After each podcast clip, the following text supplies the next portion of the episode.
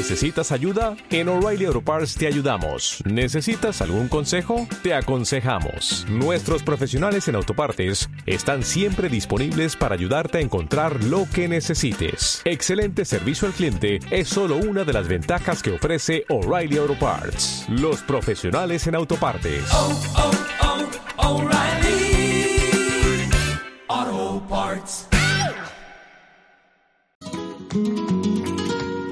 La cultura del vino vista desde todos los enfoques posibles y hoy de hecho vamos a hablar de conservación del vino, pero desde un punto de vista muy particular, que es el del taponcito, la cápsula, el corcho de toda la vida. En fin, mm, vamos a ver de qué va esto. Decantador, bienvenido, que vienes muy bien acompañado. Sí, muy buenas, Chus, ¿qué tal? Ahora ¿Cómo nos andamos? presentas a nuestro invitado. Muchas Sí. gracias por estar por aquí en el corazón del puente en directo. ¿Por qué es tan importante para conservar el vino el taponado? Vale, el corcho. No nos olvidemos que nosotros cuando vamos a consumir una, una botella de vino, tenemos el líquido que es el vino dentro de la botella y esa botella con que la tapamos con corcho o con un tapón, algún sintético, etcétera. Hoy vamos a hablar del corcho. Entonces es importantísimo porque nos hace la labor estanco, es decir, de tapar, de cerrar ese líquido, aunque también tiene unas características muy particulares, como una especie de microoxigenación, etcétera, unas cosas así que tendríamos para cuatro o cinco programas. Microoxigenación. Sí, o un intercambio, digamos, de oxigenación más que de, más que de microoxigenación, un intercambio de oxígeno, el interior, el exterior, para cierto tipo de vinos de guarda, vinos muy viejos, sería necesario, ¿de acuerdo? Así que bueno, por lo menos que nos vaya sonando. Y hoy vamos a hablar, aunque sea de forma muy rápida, el simple hecho de tener el tapón en buenas condiciones.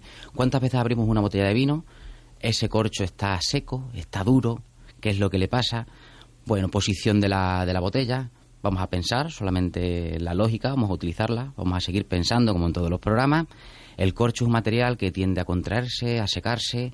Si nosotros vamos a guardar y a conservar tiempo esa botella de vino, si la tenemos tumbada, el corcho va a estar en contacto con el vino, va a estar húmedo, va a estar expandido.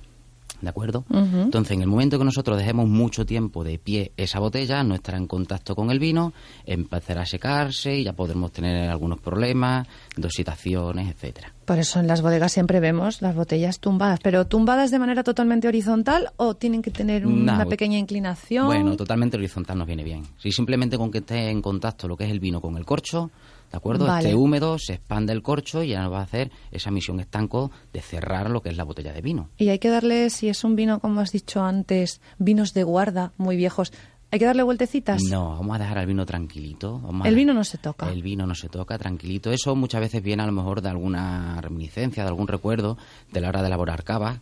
Eso habla- te iba a decir, Dios, que el cava es otra historia, que ¿no? hablaremos en el A mí me da hasta miedo los tapones de cava. En el método de elaboración de cava, que hay que dar la vuelta por una electrolisis de las levaduras, etcétera, una cosa muy compleja. Pero en el tema de, en el tema de vinos, sobre todo tintos, blancos, etcétera, vamos a dejarlos tranquilitos, que reposen, vamos a dejarlos que estén a gustito y luego ya, pues bueno, como digo, se lo vamos a guardar tiempo en contacto con el vino. Y hoy tenemos aquí a, a un invitado, a don Jorge Cruar. Muy buenas, Jorge. Hola, ¿qué tal? Hola, Jorge, bienvenido. Encantado de estar con vosotros. para hablar un poco de, de lo que es el corcho, esa tradición que tenemos en Extremadura. Es una persona que sabe mucho de corcho, que lleva toda su vida, quiera o no, así vinculada al tema del corcho. Y bueno, pues nos gustaría en el programa hoy que nos comentase un poco sobre, sobre el corcho. Y Belcap, 25 años además, en este 2017 creo que se han cumplido, ¿no? De Sí. tradición ya de esta empresa extremeña. Sí, bueno, Ibercap es una, es una empresa que fabrica cápsulas termorretráctiles, que es un poco lo que, digamos, le da el marketing en la parte de arriba del cierre de, de- de la botella, ¿no? Sin embargo, mucho más importante es la labor del corcho. La labor del corcho, como bien ha dicho aquí nuestro comandante en jefe, pues verdaderamente es esencial. Yo creo que, que somos muy pocos los que valoramos y nos creemos la importancia que tiene el corcho. Es algo fuera de serie. Solamente fijaros en un detalle, es uno de los pocos materiales en el mundo que se comprime el 60% de su volumen inicial cuando se entra en la botella y luego se recupera totalmente. Es decir, que un tapón de corcho, teniendo en cuenta que el diámetro de una botella está, bueno, pues entre 18 o 20, entonces se ha comprimido cerca de, de a 12, a 9 o 12 milímetros. Y luego es un material que cuando está dentro se expande y recupera toda, todas sus propiedades tapando el perfectamente, haciendo un cierre perfecto. Y luego, como bien eh, define el, mundo enológico, es el único material en el mundo que permite la transpiración de una materia viva, como es el, el, vino o la oxigenación, y al mismo tiempo impide la oxidación. eso no lo puede hacer ningún otro material.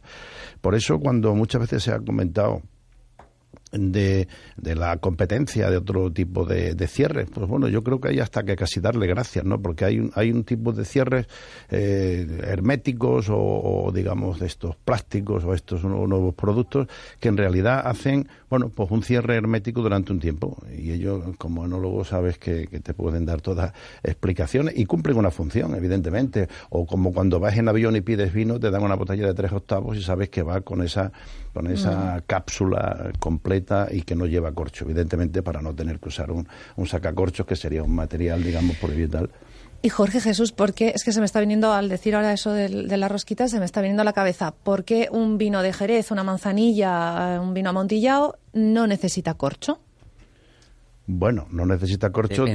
o bueno, o tradicionalmente no viene con corcho ese tipo de Después de su proceso, cuando ya prácticamente es casi coñac, por así decirlo, pero en su proceso de maduración, el corcho, precisamente lo que yo te comentaba, es el hecho concreto de que en, el, en el, vino que se embotella de hoy para mañana, pues prácticamente da igual el tipo de cierre que lleve, ¿no?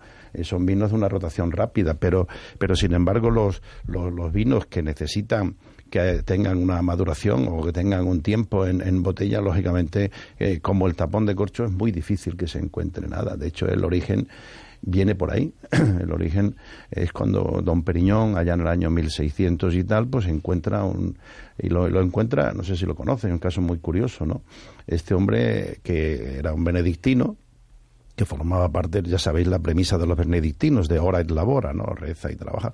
Y entonces eh, cultivaba un tipo, un tipo de uva que, bueno, nuestro, nuestro comandante en jefe, como yo le llamo, te puede explicar las características que tenía. Lógicamente tenía un carbónico natural y tal. Claro, lo, lo ponía en la botella y le duraba tres días. Entonces este hombre con el tiempo pues buscaba todo tipo de envase, lo, lo, metía como podía y, y hay un momento dado que conoce a unos benedictinos que del que del convento de Alcántara iban a hacer el camino de Santiago y conoce por primera vez y ve por primera vez un trozo de corcho. Este trozo de corcho, curiosamente, iba en las carretas que llevaban estas estas personas y lo utilizaban para tapar aquellos, pues, si algunos recordáis haber visto una carreta, había como un cuerno y en ese cuerno iba el, llevaban la sal y el pimentón y entonces, entonces, tanto la sal como el pimentón, para que no se apelmazaran, el único cierre válido para evitar eso era el corcho. Y ahí conoció don Periñón el corcho. Y, y bueno, y a partir de ahí inició su uso un uso que se fue extendiendo, que lógicamente llegó un momento que las landas, luego vino la, la, Revolución Francesa, con la Revolución Francesa hizo que el pueblo tuviera acceso a lo que hasta ahora había sido un bien solo para, para determinada eh, la, realeza, ¿no? Y automáticamente pues, pues empezaron a necesitar pues, pues corcho porque necesitaban tapar. Empezaron a bajar por Cataluña hasta que vinieron a, buscar nuestro corcho, nuestra Eso materia decir, prima. digo, Alcornoques en Francia no sé si tenían en aquellos Ahí en la años. zona de las landas, la zona del bar y la zona de los Pirineos, aquella zona sí, en la zona de Burdeos hay una pequeña propiedad y tal. Pero vamos, eh, a nivel mundial, el corcho y los tapones de corcho. A nivel mundial, y ahora que está tan de moda el tema del boicot, que me ha tocado a mí un poco de, de, refilón, te podría decir que es un poco absurdo pensar en temas de boicot, porque fíjate, en, Andalucía se producen 40.000 toneladas de corcho y el corcho, digamos, de más calidad está eh, en Extremadura dentro de esas 25.000 toneladas que se producen en Extremadura y solo 3.000 toneladas en Cataluña. Es decir, que si en Cataluña producen cerca de 330 millones de botellas de cava, te puedes imaginar el corcho que están utilizando en Cataluña, quién se lo envía. Está claro que no podemos boicotear a los productos. No deberíamos. Por otro lado, yo también entiendo. Porque nos eh, estamos haciendo el boicot a nosotros mismos, nos entiendo, ¿no, Jorge? Un boicot a nosotros mismos. Lo que pasa es que, fíjate, me viene muy bien y me va a permitir que aclare una cosa. Yo creo que además los extremeños, con ese afán que tenemos de valorarnos, no nos damos cuenta de que este detalle deberíamos explicarlo de otra manera y, te comento. Tú piensas que ahora mismo en Extremadura hay, hay ya una, una, salida de nuestro cava, porque además se está haciendo con una calidad estupenda, y están saliendo cerca de 6 millones de botellas de cava. Y eso no quiere decir que una señora o un señor extremeño, cuando va a, un, a, un, a una tienda, en lugar de comprar una botella de cava catalán, compre un extremeño. No. Hay que reconocer que eso es un gran mérito, que te voy a comentar, del cava extremeño. El cava extremeño se está abriendo un mercado y está consiguiendo hacerse un nombre por la buena calidad y el gran esfuerzo que nuestros empresarios de almendralejo, empresarios vitivinícolas, están haciendo en ese sentido, con una, con una situación que, que, bueno, que ya hace años que se habló de que, bueno, de que, de que el cava catalán y tal, pero, pero es absurdo pensar que ese boom del cava extremeño viene por Cataluña, ¿no? ¿no? Eso te lo puede... Aquí tenemos, ¿no? La, siempre hay que, yo siempre tengo que hacer referencia a Niceto Mesías y a Marcelino, que por los años 80 empezaron a apostar por ese tipo de vinos espumosos de segunda fermentación en botella aquí en Extremadura. O sea que no es algo, como bien dice Jorge, no es algo de moda ni de boicot, etcétera, sino que aquí ya mucho tiempo y bueno, como todo poco a poco, como todo con, bueno, sabiendo hacer, el tema de viña, como hemos dicho en otros programas, el vino empieza a hacerse en la viña, empieza a hacerse en el campo, pues desde aquella desde aquellos años ya tenemos nuestros viñedos, ya empezamos a elaborar y ya bueno, pues adaptamos al clima, etcétera, elaboraciones y llevamos mucho tiempo aquí en Extremadura haciendo y los resultados se están empezando a ver. Y se están viendo efectivamente. Sí, sí. Estoy pensando en ese crecimiento. eh, necesita corcho también. Los tapones de cava Evidentemente, son de de- corcho. Eh, hay- no, hay, no hay microcápsulas, ¿no? En, en No, el cava. no, el- Por lo tanto, si la seca afecta también a nuestras dehesas eh, de alcornoques, eh, ¿qué tenemos que hacer eh, a muchos niveles para que ese crecimiento del sector vaya acompañado también del del corcho? que en la crisis ha sufrido mucho. Sí, afortunadamente en el corcho se han buscado aplicaciones de que antes solamente se podía dedicar un tipo de corcho, que era el corcho delgado, ahora se puede utilizar aglomerado, se está haciendo porque se ha conseguido ya la eliminación del TCA, que era un tema que, que preocupaba muchísimo. Y entonces, en ese sentido, desgraciadamente, la- el, el tema de la sequía está ahí. Pero también te tengo que decir que afortunadamente hace tiempo se, que se constituyó lo que era el Instituto de Promoción del Corcho y desde ahí yo creo que se viene haciendo una gran labor de reforestación eh, que, que pienso que va a tener una incidencia más tarde o más temprano. Otra cosa es que la climatología desgraciadamente va en contra de, de este árbol y de este producto tan fantástico, tan extremeño y tan nuestro que es el corcho. Y me vais a permitir, es que no puedo evitar pensar en todo lo que estamos hablando en los últimos meses acerca de la economía verde y circular, el asunto de los residuos, ¿no? Cuando hablamos de corcho, que es algo tan natural y que además, como decías al principio, vuelve a su estado natural en cuanto lo sacamos eh, de la botella. ¿Qué tenemos que hacer con los tapones de corcho? Y me vais a permitir, porque paso de lo global a lo cotidiano casero, ¿qué podemos hacer? ¿Cómo, Bueno. cómo se reutilizan o cómo se reciclan? El, el- el reciclado de- del, del tapón de corcho eh, ya viene existiendo durante un tiempo y hay, hay países y hay sitios donde se está haciendo con un, con un cierto éxito, ¿no? Eh, evidentemente tendrá una incidencia en una cifra mayor o menor, ¿no? Pero yo pienso que hay que te- empezar a tener esa, esa cultura de lo que significa un producto natural, insisto, tan fantástico como es un tapón de corcho. Si pudierais ver algún día en el Hiprocor podéis acercar a ver un, un trozo de corcho al microscopio, veríais que es algo fuera de serie. Es, un- un trapón de corcho tiene una, una circunstancia que es muy difícil, que mucha gente la... yo creo que no que no lo, no lo valoramos. Para mí, es, yo soy un, un enamorado del tema, por supuesto, pero pienso que es una materia prima y es de una, de una capacidad. Por ejemplo, ra- se dice que Robert Hooke eh, fue el primer creador de- de, porque pudo ver eh, pudo ver en, en- por primera vez le llamó célula porque el interior del corcho está formado por una colmena de pequeñas células de, suberina. Tú piensas que cada centímetro cúbico de corcho tiene 40 millones de células. Es decir, que existen cerca de 800 millones de células en un único tapón de corcho. Madre mía. Impresionante. sí. Está vivo, es lo que queríamos decir sí. desde el principio, ¿no? Está vivo el corcho, hay que valorarlo, hay que buscarlo y además nos garantiza también la calidad del vino que vamos a consumir o del cava.